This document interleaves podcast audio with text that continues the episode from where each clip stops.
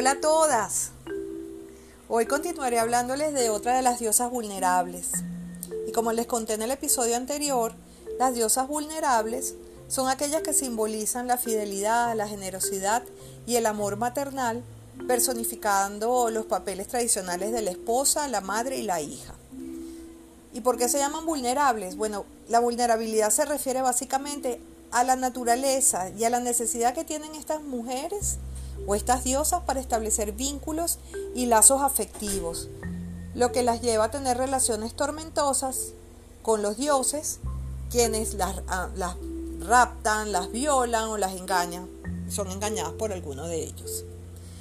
A estas diosas tienen, tienen relaciones pasionales que las han hecho sufrir y tuvieron que abrirse para superar estas adversidades estas pasiones, son muy pasionales.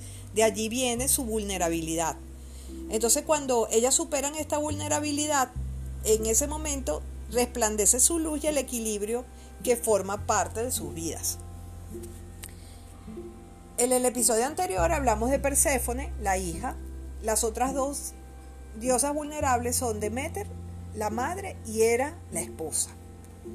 Hoy quiero presentarles a Demeter, y hablo de ellas justo después de Perséfone, ya que la relación entre ellas forma uno de los ritos de iniciación más importantes de la historia de la antigüedad.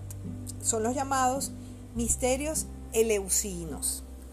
Estos misterios eleusinos eran una, una celebración donde se conmemoraba el momento en que Demeter encuentra a Perséfone luego de ser raptada por Hades.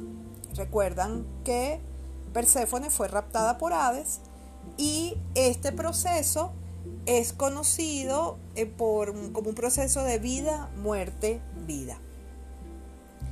Demeter era hermana mayor de Zeus y luego de ser devorada por su padre Cronos y liberada por Zeus, es designada como la diosa de la agricultura, la fertilidad, la nutrición, ya que proporcionaba el trigo y todos los cereales que eran los, el centeno y todos los alimentos principales de la población.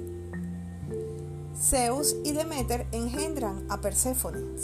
Si a pesar de que eran hermanos, Zeus no perdonaba a, a ninguna de las diosas. Cuando Demeter se entera que Hades rapta a su hija, ella entra en cólera, rabia, desesperación abandona los campos, convirtiendo a la tierra en un, desierto, en un erial. Y así pasó la tierra mucho tiempo. Zeus, preocupado por esto, envía a Hermes, el dios de la comunicación, para que negociara con Hades. Y finalmente negociara su liberación, la liberación de Perséfone. Finalmente Hades aceptó, pero con una condición, que ya que ella había comido de la granada, la fruta de la granada en el inframundo, y había una, como una ley, que todo aquel que prueba alimento en el mundo de los muertos no puede volver al mundo de los vivos, la condición que estableció Hades era que pasara un tiempo en el inframundo y un tiempo en la tierra.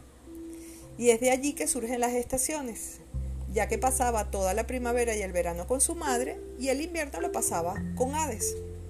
Por eso que los misterios eleusinos celebran la llegada de la primavera y el verano y ella pasaba con Hades el invierno, cuando toda la, la tierra nuevamente se volvía árida y todo el, lo que conocemos como la estación del invierno. Entonces, en Grecia, eh, de acuerdo a, a, las lecturas, en Grecia no existía sino solamente tres estaciones. El otoño no existía ya, no lo tomaban como una estación. Entonces, esto es básicamente en qué consiste, en, cómo era la diosa Demeter. ¿Y qué características tiene una mujer que tiene a Demeter muy activa? Esta mujer manifestará sobre todo su instinto maternal. Es nutridora, es protectora, generosa, es cálida, es directa, muy altruista, es leal a las personas y a todos sus principios. A Demeter se le conocía como la señora de la abundancia y esta es una de las características de una mujer con Demeter activa. Es la excesiva abundancia. Y, es, y ella es así como da, con excesiva abundancia, se da completamente. Esta, una mujer con este arquetipo da todo, dará todo de ella. Y lo importante aquí, que ella se dé cuenta que antes de dar y quedar completamente vacía, es importante que reconozca que a quien debe dar primero es a ella misma, es decir, ser su propia madre. Este arquetipo representa una fuerza muy poderosa. Y si una mujer que es Demeter no se siente realizada, puede sufrir una gran depresión, puede sufrir mm, porque es estéril, no puede tener un hijo, o porque un hijo muere, o simplemente porque un hijo abandona el hogar. Y es el típico caso de las mujeres que sufren el síndrome del nido vacío. Entonces, estas mujeres generalmente tienen activo el arquetipo de Demeter. También cuando una mujer ya llega a un tiempo de, que se jubila y que siente que no es productiva, que echa de menos a su cliente o a su trabajo o a sus estudiantes, se aflige y siente que su vida no tiene sentido. ¿Cómo emprende una mujer de Meter? Las mujeres de Meter son creadoras y artistas por naturaleza. Yo digo que son alquimistas porque transforman todo lo que cae en sus manos. Son excelentes cocineras, reposteras, panaderas. Su manera de emprender es creando cosas para otros o ayudando y sirviendo a otros. Tienen el instinto maternal a flor de piel. También muchas de ellas son terapeutas, psicólogas, médicas. Características principales de una emprendedora, una mujer de Meter, una emprendedora de Meter, son perseverantes, obstinadas y pacientes. Por eso pueden construir grandes negocios gracias a estas cualidades. Sin embargo, también tienen que ver que son poco ambiciosas, son poco intelectuales y poco competitivas. Es importante que comiencen a buscar el equilibrio entre el dar y el recibir, de manera que sus proyectos y sus modelos de negocio puedan ser verdaderamente escalables, puedan ser competitivos y puedan tener verdaderos, verdaderos éxitos. Es importante que, que desarrollen este equilibrio. En la historia hay muchos personajes o mujeres de Meter una de ellas, conocida por todos, la Madre Teresa de Calcuta.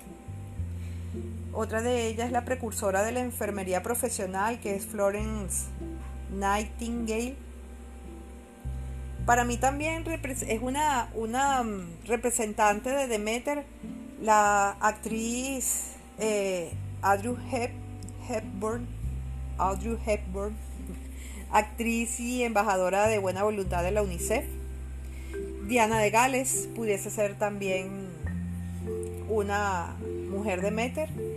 Y la famosa y conocida madre de Europa que fue la reina Victoria. Bueno, espero que les haya gustado esta, este nuevo episodio y que sigan disfrutando de estas entregas. Nos vemos entonces en la próxima la próxima semana y en el próximo episodio. Chao.